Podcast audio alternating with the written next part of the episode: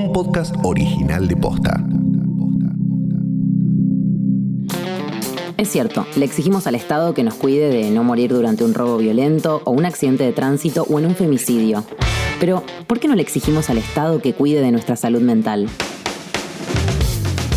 En este episodio nos preguntamos, ¿necesitamos un Ministerio de Soledad en Argentina?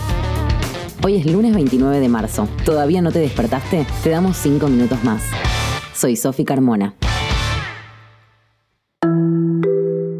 Hikikomori. Esa es la palabra que inventaron en Japón para referirse a un fenómeno social reciente. Muchísimos jóvenes abandonaron la vida en sociedad y viven aislados. Alertados por esto y por los 20.000 suicidios que hubo durante el 2020, el gobierno japonés decidió crear el Ministerio de la Soledad. El caso de Japón es extremo, pero según el estudio epidemiológico nacional hecho en Argentina en 2018, una de cada tres personas sufren algún tipo de trastorno asociado a la salud mental, como ansiedad o depresión. Además, el Ministerio de Salud informa que hay más de 3.000 suicidios por año, ubicándonos en el número 66 del ranking de 172 países con mayores tasas de suicidio. ¿En qué estado están las políticas públicas de salud mental en nuestro país? Bueno, Santiago Levín, presidente de la Asociación de Psiquiatras Argentinos, nos lo explica.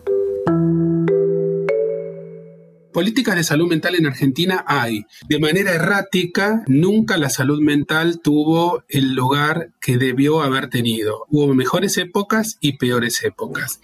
Con este nuevo gobierno este, vinieron ideas muy interesantes que fueron muchas de ellas frenadas y demoradas por la pandemia. El presupuesto de salud mental debería ser como mínimo el 10% del presupuesto general de salud según las recomendaciones de organismos internacionales. En nuestra región es menor al 2%. Hay políticas públicas, pero son insuficientes. Creo que esta respuesta mía aplica a casi todo en salud en Argentina y en la región. Hay políticas públicas, pero es insuficiente. En el mundo se suicida entre 800 y 900 mil personas todos los años. Es la segunda o tercera causa de muerte en menores de 25 años y la cantidad de suicidios por año supera de lejos los homicidios y los accidentes de auto. Es un verdadero problema sanitario, ético, social a nivel mundial y todavía no le estamos encontrando el agujero al mate. Bueno, vivir a solas tiene mala prensa. ¿Puede afectar de alguna manera nuestra salud mental?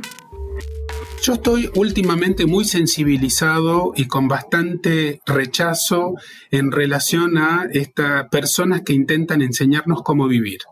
Y se, se, escucha mucho eso en los medios, cómo alimentarse, cómo tener relaciones sexuales, cómo tienen que ser los vínculos de pareja, cómo hay que criar a los chicos.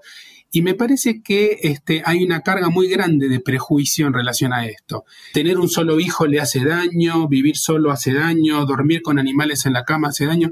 Realmente creo que lo que más hace daño en el mundo no es eso, sino la profunda inequidad social que caracteriza a nuestro planeta.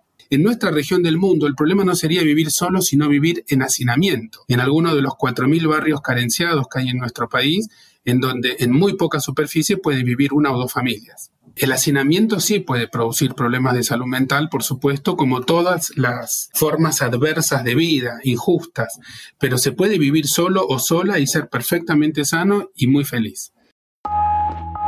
Estigmatizar la soledad o asociarla con problemas de salud mental no es bueno para absolutamente nadie. Y vivir solo o sola poco tiene que ver con tener amigues, pareja, chongues, un gato o cualquier lazo que te haga sentir compañía y contención. Mientras tanto, las políticas públicas sobre el tema nunca vienen mal, y hablar sobre salud mental como un tema de todes todavía menos.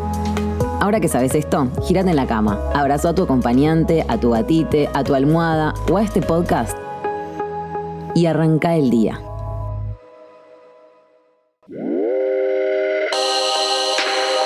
Cinco minutos más es un podcast original de Posta. Escúchanos todos los días a las 7 de la mañana, en Spotify o en todas las plataformas de podcast. Producción Eugenia Mariluz. Guión Lucía Cholaquian Herrera y Tamara Talesnik. Edición Leo Fernández. Coordinación de producción Lucila Lopardo. Producción ejecutiva Luciano Banchero y Diego del Agostino. Soy Sofi Carmona. ¿Escuchaste? ¿Entendiste? Te dimos cinco minutos más. Hasta mañana.